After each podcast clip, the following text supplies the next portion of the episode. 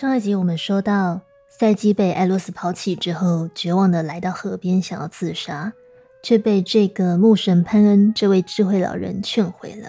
哦，潘恩要赛基去把艾洛斯追回来。那如果你没有 follow 到赛基的故事的话，你可以先回到前两集收听。呃，这边我们就继续。好，所以赛基在听了潘恩的话之后，就上路了。不过很有意思的是哦，他决定做的第一件事，竟然是去报复两个姐姐。呃，赛基来到这个姐姐的住处之后，先是说了一段实话。他说：“我照你们的建议做了，结果发现我的先生竟然就是艾洛斯。艾洛斯很生气我的所作所为，说他根本不应该娶我。然后呢？”呃，赛基面不改色的鬼扯了一段邪恶的谎言。他说：“艾洛斯说，早知道他就应该要娶我的姐姐，我的姐姐才属于他真正的伴侣。”所以你可以看到，在这个阶段哦，赛基终于卸下他原本傻白甜的这个少女人格，换上一个呃女性邪恶的阴暗面啊，对不对？一个。深谙人心，擅长操弄与诱惑，而且大胆又毫无罪恶感的年轻女孩的面具。我们在这个呃《后宫甄嬛传》里面就常看到这样子的人格，对吗？赛姬透过呃掌握姐姐们对她的羡慕和嫉妒，给了对方一段虚假真实掺杂的咨询。挖了一个死亡的坑洞，引诱姐姐们自己跳下去，摔个粉身碎骨。嗯，你可以看到这个报复是很典型的阴性风格哦，来阴的啊，曲折又迂回，不像呃我们常在这个阳性英雄故事里面看到的，英雄要报复就很直接嘛，对不对？提起刀子一把砍死对方就是了。那果然，两个姐姐都相信了赛季的鬼扯。急急忙忙的来到悬崖旁边，就跳了下去，准备等艾洛斯派出的西风之神迎接他们到那个富丽堂皇的乐园。然后呢，都不意外的摔死了。你可以看到，故事发展到赛基被艾洛斯抛弃之后，来到河边准备自杀这个阶段，其实和张爱玲内心黑化的过程蛮类似的。啊，比方说赛基和张爱玲一开始都曾经是天真浪漫的少女，但是在经历这个诈骗婚姻之后，哦，被男人抛弃之后，并且在学会人性的黑暗面之后，他们都某种程度黑化了，变得性格扭曲。我在前几集提过，说张爱玲卡住的关卡就是她对人性良善面。对健康的亲密关系的信念全然幻灭，从此不再能够相信任何人，包括他自己。当然，我们没有办法说张爱玲对人性极度的负面、悲观、冷眼看待的性格，完全是受到她和胡兰成这段婚外情的影响。好，我想她这个创伤重重的原生家庭经验，对她的影响或许更大，也更深一些。不过，在初遇到胡兰成的时候，二十几岁的张爱玲心中还对人性存有一丝丝火苗跟希望，所以她也呃灿烂的热恋过嘛。直到后来呃被胡兰成多次背叛之后，那一丝火苗才终于彻底熄灭啊，使他对人性完全的幻灭。然后你就看到他的人生，他的心几乎就像停摆的时钟那样。似乎永远的停留在一九四零年代的上海，再也没有前进过。呃，如果赛基在举起火炬将艾洛斯看清楚，并且被艾洛斯抛弃之后，来到河边绝望的自杀，而没有听见牧神潘恩的建议继续前进，那很可能他的故事就会停在这里，成为张爱玲的人生版本。我认为啦。张爱玲卡关的原因就在于，尽管她将人性和关系的黑暗面看清楚了，但是她也就只是看清楚了而已。可是她却无力改变问题啊！那呃，关于究竟是什么卡住了张爱玲，我们晚一点再回过头来谈。我们先来看赛基怎么做，还有他的发展和张爱玲又有什么不同。首先呢，赛基不自杀了，对不对？他起身离开河边，来到姐姐的住所，进行他的报复计划。报复对要长成女人的赛基来说，其实是一个很重要且必要的历程。为什么？因为他借由情绪的力量，做出了一个具体的可以改变现况的行动。呃，我想人的运作是这样：当我们受伤的时候，我们会感到生气、愤怒，对吗？这种高涨的情绪，带有攻击力的情绪。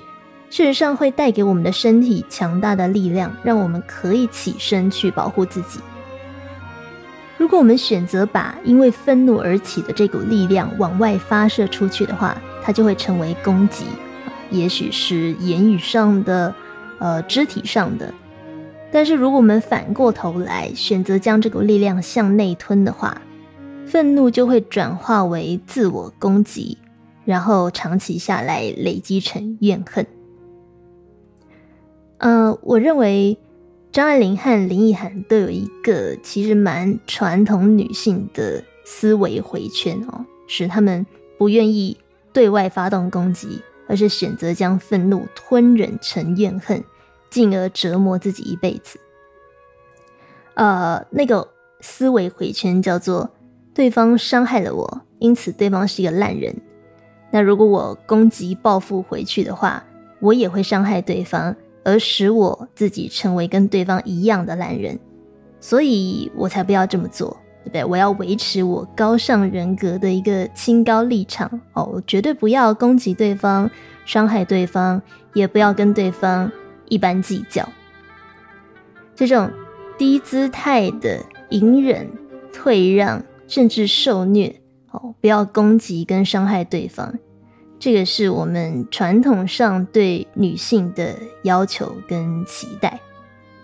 好，传统女性被要求不要展现出自己内在的阳性面相，所以像攻击啊、力量啊，在这一套价值观当中，都是一个负面的阳性力量，而不是一种中性的存在。所以你可以看到，他们对于那个男人的攻击。几乎都停留在自己的思想世界当中，顶多言表于文字创作，而没有成为真正的啊愤怒行动。你知道我以前有一个主管哦，已经年过半百了，可是还维持着非常朝气蓬勃的模样，而且他一根白头发都没有。呃，后来有人就好奇问他说：“你怎么保养的那么好？”这个主管就说：“很简单啊，只要这个我生气的时候，我就对别人发脾气，好，所以头发白的是对方，不是我。OK，呃呀，所以你可以看到，这个当女人发动攻击哦，发起愤怒的行动的时候，会带来什么改变，对不对？呃，我们就来讲一下这个对张爱玲来说永远无解，永远是罩门的。”渣男胡兰成是怎么样呃服服帖帖的被收在另外一个女人的麾下的？啊，当然我们以后专门讲张胡恋的故事的时候，也会再特别提到呃这个神奇的女人啊。但是我先在这里剧透一下，这个神奇的女人叫做佘爱珍，好，她是四零年代上海知名的女枪手、女流氓。呃，她读过书，但是不喜欢读书。然后她跟张爱玲不一样，她也不写文章。可是呢，他能够熟练的使枪。呃，他杀过人，也坐过牢，是一个会将愤怒直接展现为外在行动，呃，充分或甚至过度发挥阳性能量的女人。那佘爱珍也曾经是个人妻哦。她在抓到她当时的先生吴四宝外遇的时候，她的反应和张爱玲截然不同，对不对？张爱玲是压抑着愤怒，哀怨又悲屈的问胡兰成说：“你说好要给我的现世安稳呢？”然后最后就这个黯然离去，而且还寄了三十万支票给对方逃亡用。沈爱珍可不客气啊，他找到乌四宝金屋藏娇的地方，就叫了一伙兄弟去现场，说把那个女人脸给我抓花。然后呢，她把她老公揪回家，向自己认错道歉。呃，而且你要知道哦，呃，佘爱珍当时的先生吴四宝。并不是像胡兰成这样的白面书生，吴四宝是一个黑帮头头，是真的特务，所以你可以想见，这一个可以跟特务呃抗衡的女人身上的阳性能量有多丰沛。那如果你读过胡兰成的著作《今生今世》的话，你就会知道，他人生的最后一个伴侣就是佘爱珍，呃。胡兰成在四十八岁和佘爱珍结婚之后，二十七年来，啊，到他死之前，再也没有到处拈花惹草过，因为佘爱珍根本不怕他花心。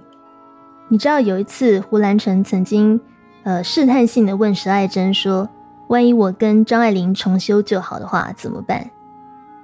石爱珍只是笑笑的回他一句：“哦，那我就跟你撒由那啦。”而且呢，这个石爱珍还会不时怂恿胡兰成叫他写信给张爱玲啊，因为他觉得这样去逗弄这个过分清高的张小姐非常的有趣。呃，基本上就完全不把张爱玲视为情敌或威胁啦。呃，当然我说这一段哦，不是要鼓励大家暴力，我很欣赏石爱珍的豪气跟呃飒爽，但是不见得喜欢她的。这个做法，那在这里举他为例呢，是因为他和张爱玲形成了一个很鲜明的、强烈对比。我想强调的是，石爱珍是一个能够把愤怒表达出来，化为行动，甚至能够在现实中进行报复的女人。这说明了她是一个能够使用阳性能量而不受制于男人的女人，对不对？呃，没有什么问题是不能够打一架解决的。如果不行，那就开一枪。这个就是佘爱珍的生存哲学，他才不跟你理论废话，玩什么大脑游戏，人家直接出拳头。所以这一集的片头曲，我选了一首歌，叫做《所以我停下来》。那如果你看过当年这支呃宋云画主演。讨论度很高的歌曲 MV，你一定能够懂什么叫做女人出拳头、大打出手、互相报复的爽快和痛快感。那如果你没有看过的话，我把这支 MV 的链接放在节目的资讯栏，你可以去找来看。呃，但是这个出拳头的价值观哦，这套价值观，我想应该不会出现在张爱玲的脑海中。好因此，张爱玲会对男人的歪理跟胡说八道没辙，可是石爱珍不会。那么，从这个角度再来看，胡兰成真的是渣男吗？啊，这就是一个令人玩味的问题了，对不对？现在你要看是从谁的观点出发来看胡兰成。同样一个男人，在张爱玲眼中是一个道德无下限。难以突破的大魔王，可是，在佘爱珍眼中，他就只是一个无害的哦，甚至有一点呃手无缚鸡之力的围着自己团团转的小男孩。就像同样一把刀哦，在一个不会用刀的人的眼中，它就是一个会伤人的武器；可是，在会用刀的人眼中，那可能是一个呃好用方便的工具，对吧？呃，anyway，对赛姬来说，对女人来说，攻击和报复是必要的，因为呢，让我们可以使用自己的力量去行动，去改变现况。呃，问题是，你要报复谁？怎么样报复？报复到什么程度该收手？哦，这个才是我们需要去拿捏跟设计的艺术。那关于这一点啊，我们以后会在另外有节目专门来聊报复拿捏的艺术。OK，回到呃我们要回答的第一个问题，就是如果女人哦，如果赛姬要跳脱她的困境，他到底应该要向谁报复？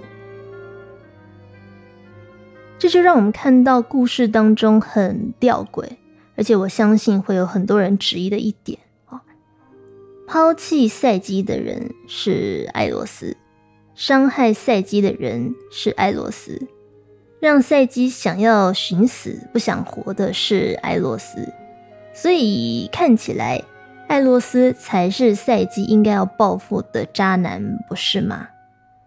为什么故事中赛姬却反过来报复帮助他的姐姐，而且还狠心的把姐姐给弄死？啊？为什么？呃，让我们这样讲吧。渣男有渣男的问题，男人有男人的课题，这些都是存在的事实，但是他们却不是女人卡住的原因，所以也不干女人的事。好我们再讲一次，男人的课题是存在的事实，yes，但是却不是女人在自己生命当中卡住的原因。渣男也好，呃，妈宝也好，这些议题我们会在以后聊小王子的故事哦，去分析彼得潘症候群，或是荣格学派童话分析师口中的这个永恒少年的时候。我们再另外搬出来谈，但是男人改不改变、成不成长呀，或许跟他们自己的呃亲密关系、伴侣关系顺不顺利有关，可是跟女人的成长是两回事。胡兰成和张爱玲，跟胡兰成和佘爱珍这两段风景截然不同的伴侣关系，我想说明了一件事。就是赛基要成长为女人，她要解决跟面对的从来不是男人，而是女人自己的课题。你知道为什么在这个故事中两个姐姐非死不可吗？好，为什么赛基起身行动后做的第一件事竟然是去杀死姐姐？因为这两个姐姐其实象征了一个很关键的东西。老旧的阴性原则，哦，也就是我们刚刚说的卡住张爱玲和林奕涵的传统女性思维。我们来看诺伊曼怎么说。呃，诺伊曼认为，两个姐姐在故事中既象征着老旧的阴性原则，也象征赛基过去压抑住的自己内在的阴影面。那个拒绝成长和改变，因此而失去可能性的面相。呃，这段话是怎么来的呢？哦，这就要看到两个姐姐们自己的处境，还有当时他们怂恿赛季的方式了。呃，首先在原著故事中，这两个姐姐事实上分别嫁给了又老又病的丈夫。好，原著里面就有提到。两个姐姐对婚姻的抱怨，其中一个说自己的先生比自己的父亲还老，头比南瓜还光，而且身体弱不禁风。那另外一个姐姐则说，呃，我的先生年纪是我的两倍，而且还风湿缠身，所以我得帮他按摩，当他的看护。有没有从姐姐们的抱怨中看到所谓老旧的阴性法则了？这两个姐姐们显然代表了旧时代那些福音语，呃，时间到了就该结婚，就该繁衍后代，然后去服侍丈夫，成为男人的奴婢的那种女性，对不对？那些认为，呃，女人只能是妻子，女人只能是母亲的传统女性。那，呃，当女性在婚姻关系中是地位比较低的那一方。而不是与男性对等的存在哦，这个就是老旧的阴性法则。那你可以从姐姐们对丈夫的抱怨看到，呃，什么叫做女性落入传统婚姻的酸苦。所以相较之下哦，赛基和艾洛斯的这种婚姻关系，对旧时代的女性来说，事实上是很特殊的。呃，我想这也是为什么张爱玲和格丽芬会认为自己成为情妇而不是传统的妻子，是一个很前卫的选择。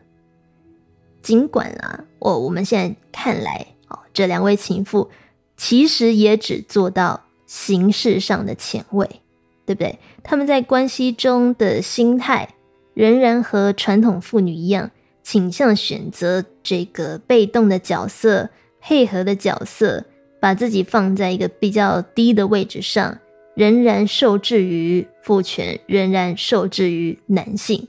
只是他们乍看之下。似乎挣脱了这种奴婢的哦不对等的婚姻关系，仅此而已。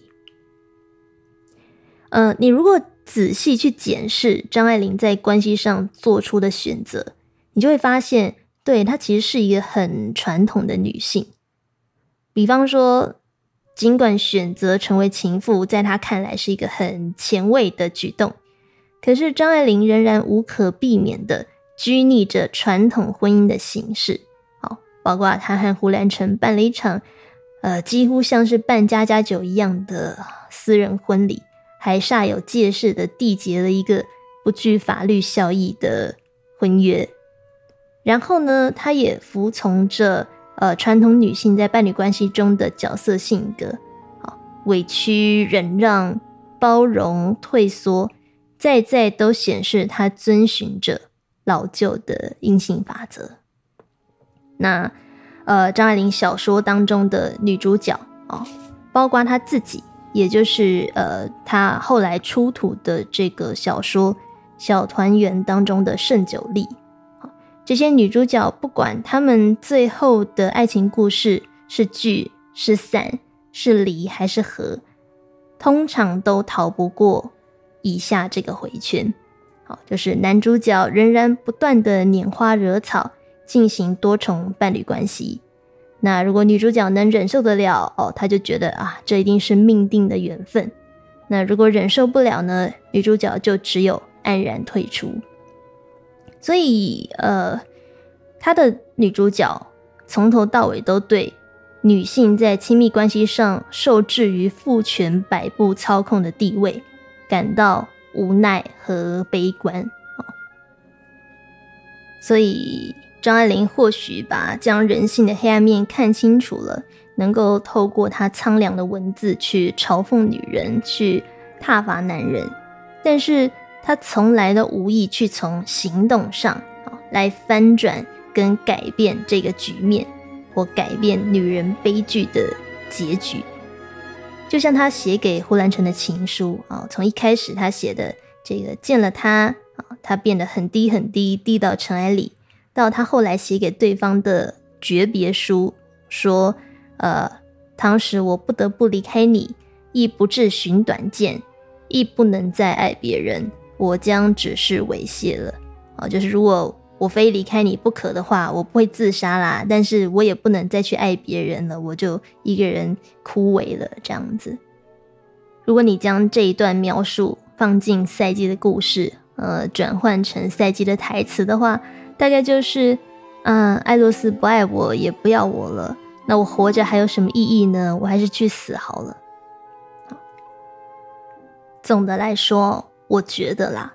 尽管呃，张爱玲能够做到看似面对幻灭，也还是保持着心高气傲，呃，但实际上她的身段仍然卑微委屈，是我们这个常讲的啊，十足的思想上的巨人，行动上的侏儒。他一生靠着进行着文字游戏和阿 Q 精神胜利法。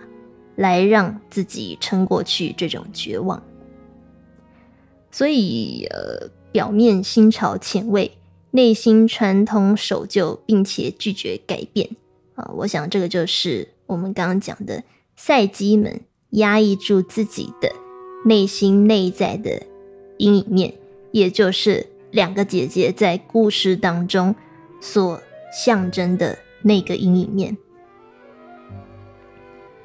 对老旧的阴性法则而言哦，男性或者说阳性能量，既是压迫奴役他们的魔鬼般的存在，却也是能够施予女性幸福哦，女性赖以为生的神。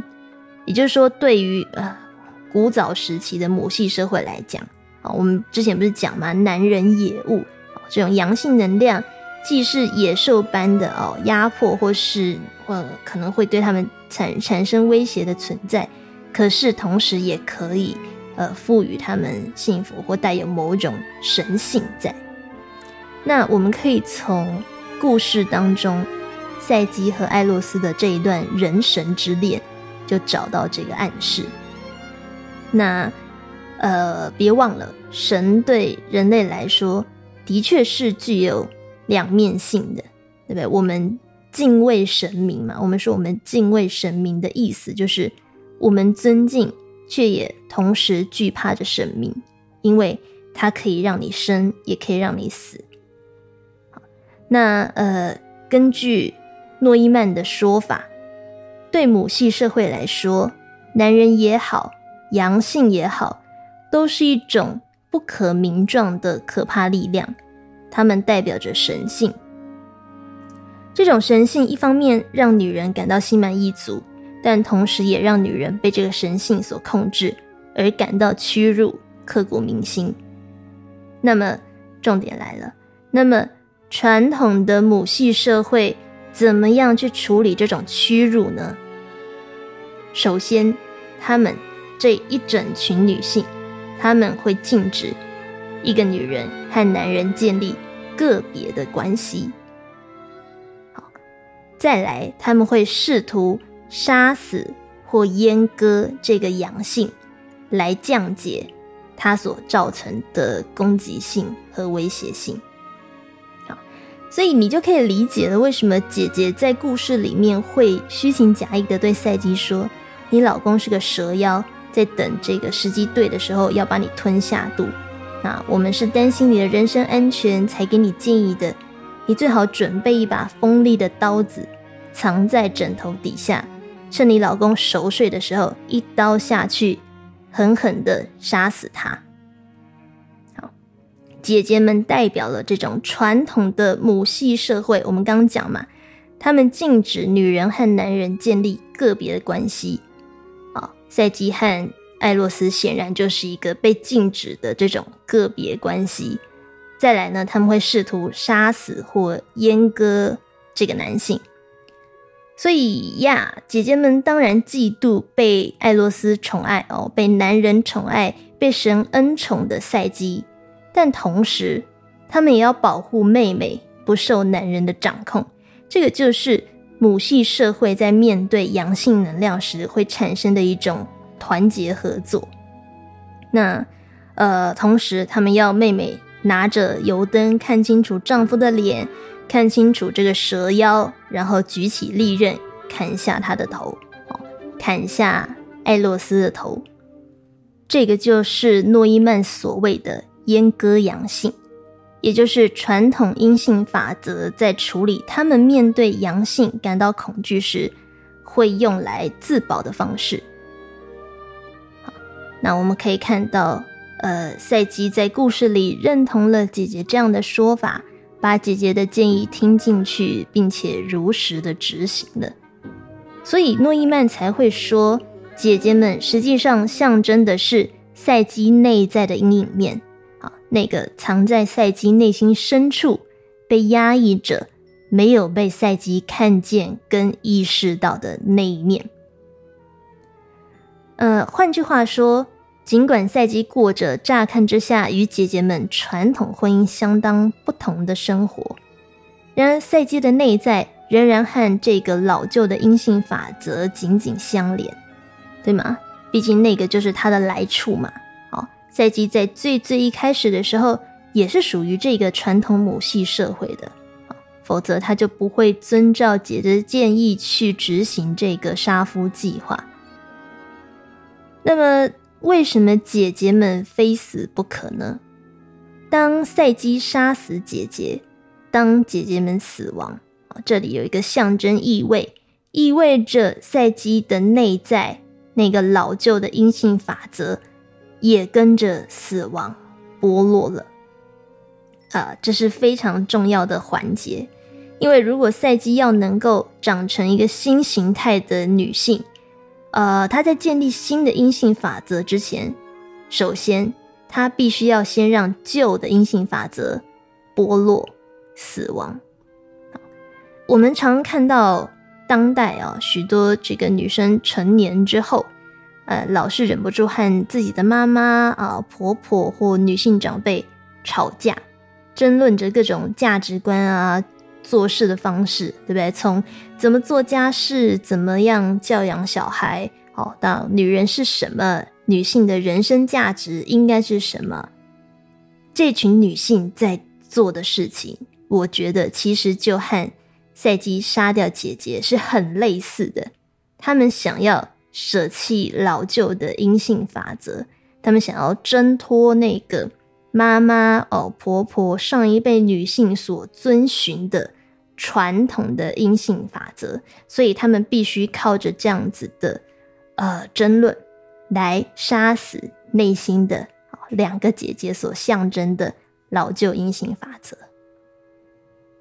可是要长出新的阴性法则，要经历这个步骤最困难的地方在于，两个姐姐。既是让赛基脱离黑暗无名的状态，脱离被艾洛斯控制的状态的契机，呃，甚至算得上是赛基的贵人吧。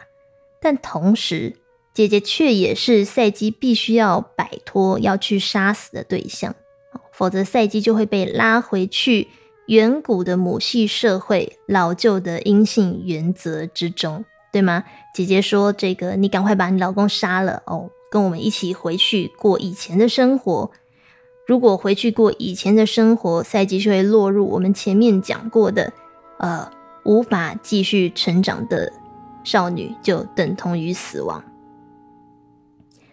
嗯，事实上，在我的故事里面，也有一个，呃，像赛季姐姐一样的存在哦，就是我之前提过，被我刻意卷进来的，我和 A 先生之间的。那位共同朋友啊，那呃雅，的确是在他的逼问之下，我才终于硬着头皮睁开眼睛去正视跟处理呃我和 A 先生这一段无名的关系的。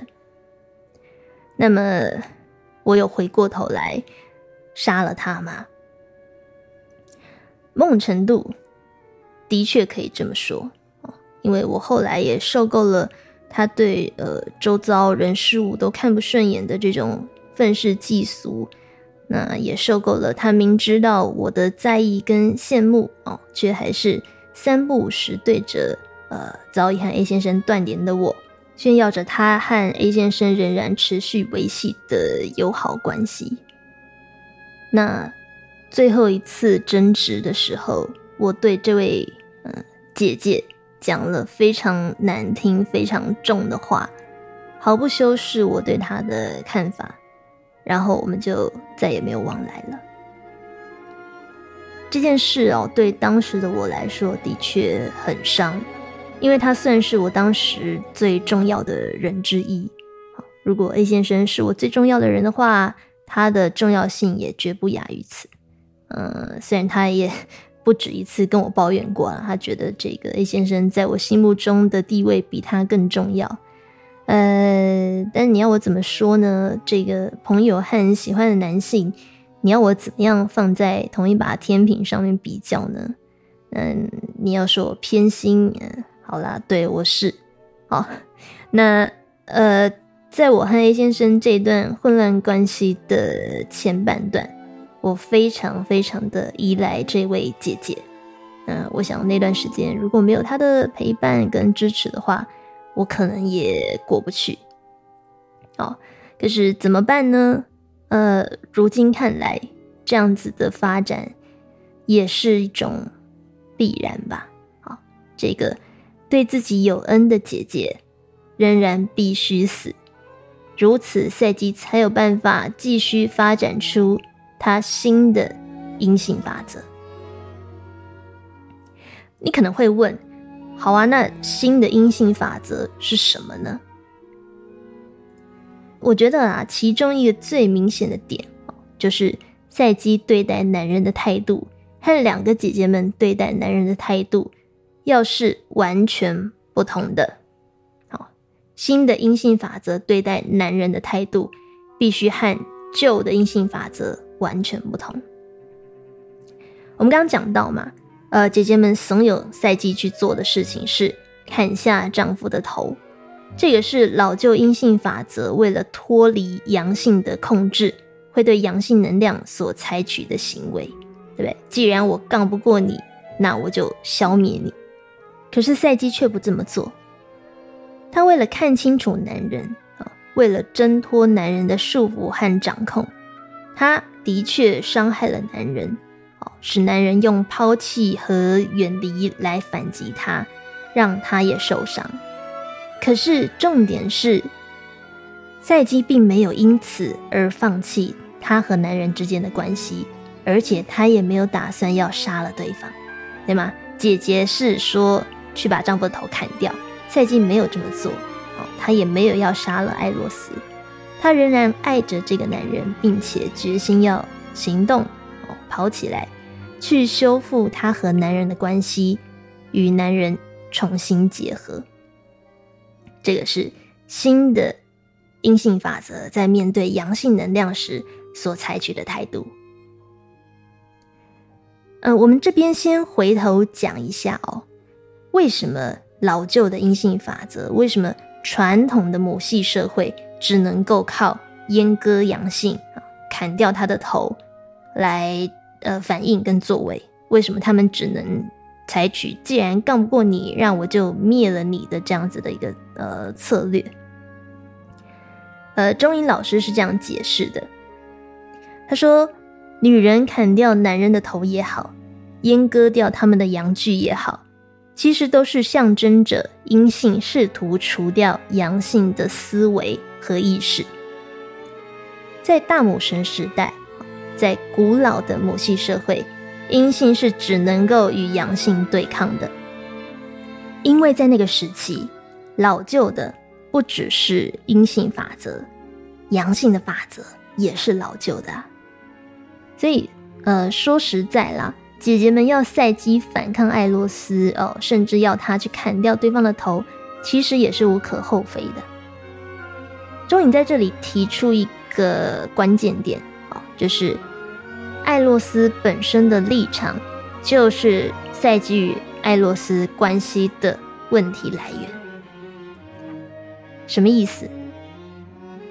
由于艾洛斯坚持以神的身份来和人类赛基建立不对等的婚姻关系，这迫使赛基必须借由油灯和利刃，奋力将艾洛斯的神的身份卸下来，他才能够。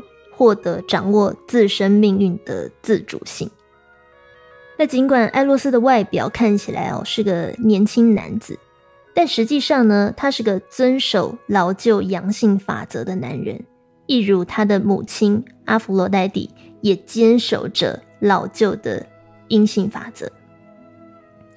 你说艾洛斯的阳性法则为什么是老旧的呢？呃，我念一段钟老师的解释给你听。他说：“作为丈夫，艾洛斯纵然对赛基温柔以对，但他仍旧是不诚实的，因为他从未显露自己，而只以神的名号和赛基相处。换言之，他要的不是赛基的信任，而是崇拜。我们可以说，这位年轻的爱神与他的母亲相同，都从属于旧的规律。”男人只负责播种，女性不需要知道他们的名字，因为重点是怀孕，不是两个独立心灵的彼此爱恋。这正是艾洛斯之所以在故事里隐形的象征含义，而也就是如此，才引发了后续的事件，也就是赛基对丈夫真实的身份感到好奇。所以，与其说这对恩爱夫妻不久后的决裂，是源于赛基对两个人的爱缺乏信心，其实更应该归咎于艾洛斯所代表的传统男性心灵，一种对女性美貌的投机心态。一直到两个姐姐嚼烂舌根之前，这对爱侣其实一直处在一种不成熟的感情态度中。被热情蒙住眼的少女和拒绝表露自己的少男，这样的感情不可能经得起现实的挑战。热恋期一旦结束，随之而来的才是考验。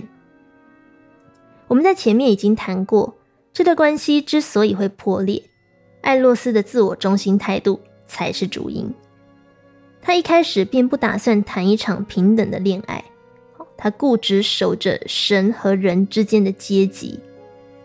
艾洛斯早就预知赛基的姐姐会进行谗言来破坏两个人的关系，但他从来没有想过自己其实有解决问题的能力，只要他献出真身，取信于赛基就行了。好你看到这个典型外情关系当中，呃，男性那一方的传统阳性思维了吗？我要以神的立场和人进行一场不对等的感情关系。那当老旧的阴性法则碰上老旧的阳性法则，基本上就只能有两种结局啊。要么阴性被阳性控制，要么阳性被阴性吞噬，不是你死，就是我活。那像阴阳融合哦，进而超越单纯的阴性或阳性这种比较高级的状态，在远古时期啊，大魔神时期那个阶段还不存在，对不对？啊，赛基代表的新的阴性心灵还没有长出来嘛？那个时候只有阿佛洛代蒂哦，只有两个姐姐象征的老旧硬性法则存在。好，所以赛基非听从姐姐的建议，提起这把刀不可。好，他和艾洛斯在那个阶段注定要互相伤害，也注定要分离。嗯，我想到了这里哦，可能会有人很沮丧的想问说：好嘛？那？到底要怎么样才能够脱离啊，超越老旧的阴性法则、阳性法则，去做到阴阳融合呢？对不对？我实在不想要再跟另一方斗个两败俱伤了。嗯，关于这一点哦，我们下一集会讲到。但是呃，在这里可以先剧透一下。赛基和艾洛斯的任务很简单，就是分别往对方的方向前进。这是他们突破老旧阴阳法则的途径。什么意思呢？意思是赛基要努力从凡人身躯当中长出神性来，但艾洛斯要反过来努力让自己成为具备人性的神。呃，钟颖老师的说法是。赛基在修补亲密关系的过程中，超越了他自己，成为天神，甚至也让艾洛斯超越了自身，成为一个更富人性的神。男女英雄的个体化之路哦，似乎会因为自然天性的不同而有所差异，但最终却是殊途同归的。有神性的人，有人性的神，带有。阳性能量的阴性法则和带有阴性能量的阳性法则，这个就是我们所谓的阴阳融合之道。但是，呃，时间还早啊，我们在故事里面还没有走到这一步。我们现在还停留在赛基受到两个姐姐的老旧阴性法则影响的阶段。在这里，我们需要再多花一些时间，将这个阶段的自己。看清楚，好，呃，所以呃，这个身处老旧阴性法则哦，不想受制于对方，我们就只能灭了对方。还没有成长的我们，经常都将关注的重点摆在对方，摆在男人身上，对不对？如果我们看回张爱玲，哦，她自始至终都过度在意胡兰成的反应和一举一动。总是根据这个胡兰成旅居在台湾时有多嚣张的程度，来作为自己修改《小团圆》这部小说的行为指标啊，因为他一方面犹豫着到底要不要将改写自己真实人生的故事揭露给大众啊，成为大家呃茶余饭后的八卦。可是，一方面张爱玲又渴望透过出版这种呃半自传体的小说，来告诉读者我的版本的故事才是真相啊！你们不要听那个无赖。胡说，试图呃驳斥胡兰成版本的故事和立场，所以我可能会这样诠释哦，就是张爱玲试图透过自己在华文世界的影响力，来阉割胡兰成的阳具，来砍下胡兰成的头。然而，正是这个态度说明了张爱玲其实很害怕胡兰成像艾洛斯控制着赛吉的爱欲一样。控制着他，这个男人仿佛一个巨大的阴影，对不对？胡兰成给过张爱玲难得被爱的感觉，并且进而控制、笼罩了他的一生。就算来到了一九七五年，张爱玲那个时候都快要六十岁了，呃，她和胡兰成分手也早就是前半生的事哦。他们二十，他们在呃张爱玲二十七岁的时候就分手了。可是六十岁的张爱玲还是对胡兰成现在在台湾做什么，如何掌握了台湾的文学界耿耿于怀，啊，甚至因此让对方的存在阻碍了自己的行动，一度决定他不要出版小说了。所以这呼应了我们前面说过的，要么阴性被阳性控制，要么阳性，呃，被阴性吞噬。不是你死就是我活的状态。那这种二元对立的观点，也使张爱玲无法如实的面对真实的情况。好，比方说胡兰成可能是真心的喜欢她，但胡兰成的确也自私的伤害了她这一点。呃，这个不是你死就是我活的老旧阴性法则，迫使张爱玲得在呃。A，如果胡兰成真爱过我，他就不会这么自私的伤害我。和 B，胡兰成从来没有真心爱过我，所以他才会随便的伤害我。这两种信念当中，二选一。好，因为是一个二元对立观点嘛，他可能只能在这两种观点当中选择一个。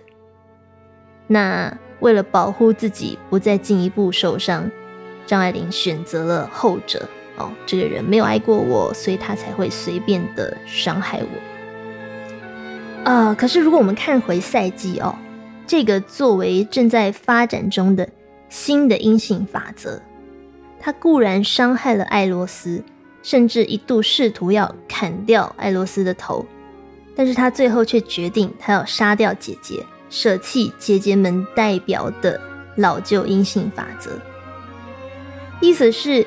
赛基在这里选择剪断了他和远古母系社会连结的那条脐带，赛基准备好了要与他的来处分离。所以，当老旧的阴性法则被舍弃，即将要被新的阴性法则取代时，赛基不仅没有将艾洛斯阉割，而且他还决定冒着。呃，没有把握，没有信心，也还不知道该怎么做的风险，勇敢的跑起来，去把抛下自己的艾洛斯追回来。也就是说，赛基不再遵循姐姐们老旧的这种阴阳对抗、你死我活的路，而是试图走向一个崭新的阴阳融合之路。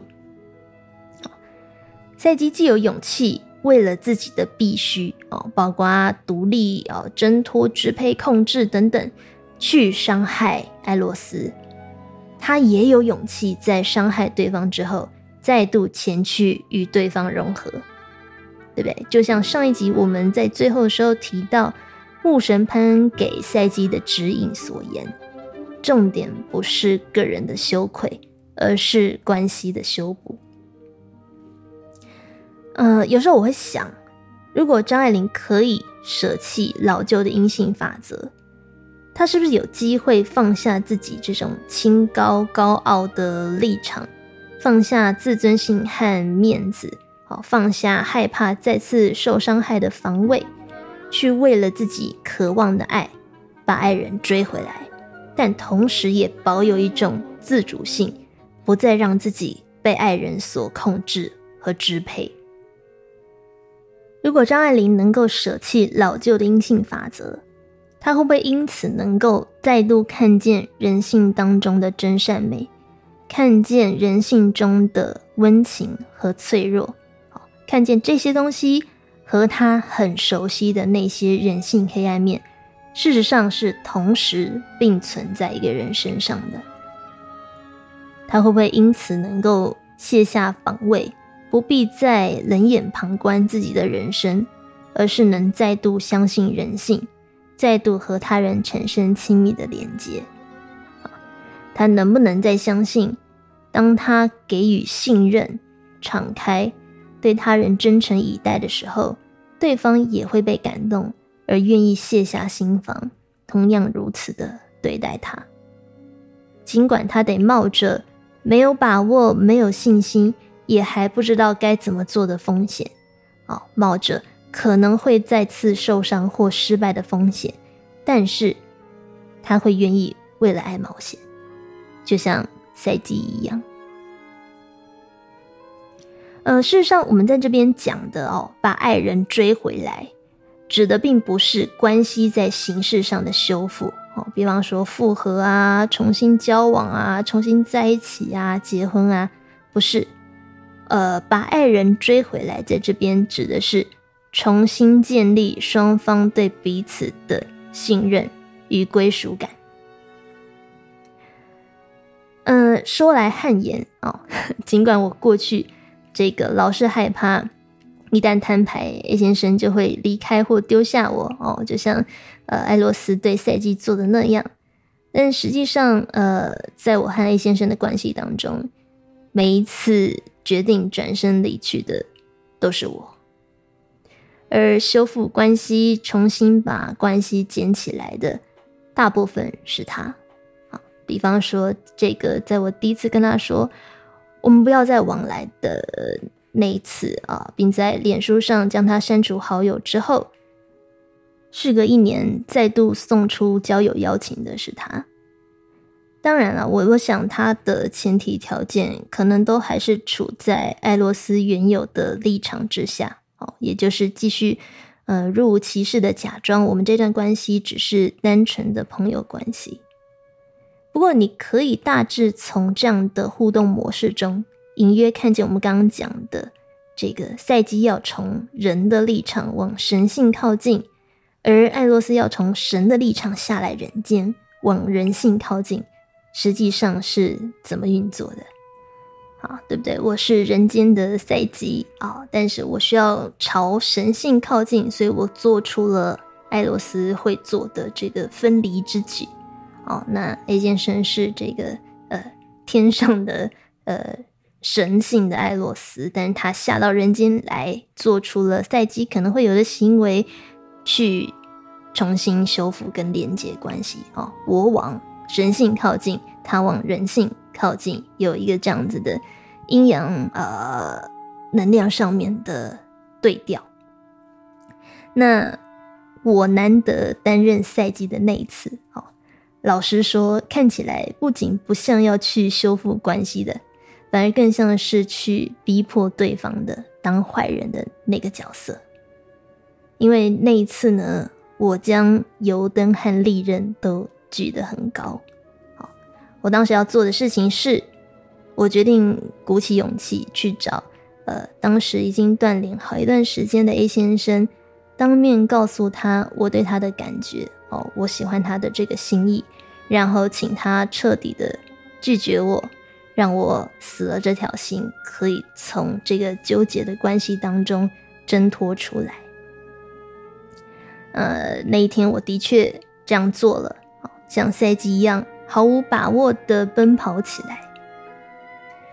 至于后续故事怎么发展呢？哎，这个就说来话长了。让我先在这里卖个关子，到第二十一集啊，也就是我们的赛季系列的最后一集，再慢慢仔细告诉你，这个曾经让我真切感受到死亡是什么感觉的经历吧。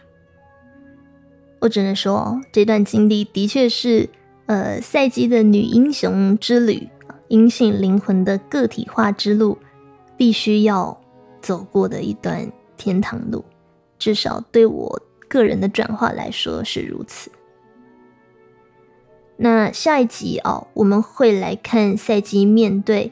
阿弗罗代蒂交给他的四项艰难任务，并且明白呢，这段把爱人追回来的路，实际上从来都跟赛基直接杀到艾罗斯面前，把艾罗斯抓回来没有什么关系。赛基面对的每一项任务，都是他与自身哦，与他内在老旧阴性法则的拉扯和斗争，而在过程中，艾洛斯。从来都没有参与其中，这就是我喜欢这个故事的原因，因为他如实点出了一个关键。尽管赛季的目标是要和艾洛斯修复关系，但他从来没有介入艾洛斯的课题，也没有企图要去处理艾洛斯跟阿弗罗代利的妈宝关系，或要求艾洛斯必须为了他成长跟改变。你知道我身边有许多女性，包括曾经的我自己在内，这个不管是已婚的、未婚的，呃，是正宫还是小三，都不免将关系的挫败归咎在对方，啊，也就是男生不愿意自我成长，不愿意打开心灵啊，不愿意学习跟改变的问题之上。你知道这种倾向？特别容易出现在我们刚开始接触心理学哦，终于启蒙啊，开始初步明白关系发生什么问题的那个阶段，对不对？这个都是那个妈宝，都是那个渣男，都是那个冷暴力、爱无能、呃逃避依附、不安全依附、原生家庭有问题的家伙哦，都是那个幼稚鬼的错。要不是他爱无能，要不是他不负责任，要不是他不愿意成长，我们的关系也不会变成这样，对吧？这些台词很耳熟吧？女生 不免会这样子去责怪对方，呃，觉得关系的失败跟挫败来自于对方不愿意改变。毕竟，呃，怪罪对方永远都比承认自己的不足，哈，比改变自己还要容易许多。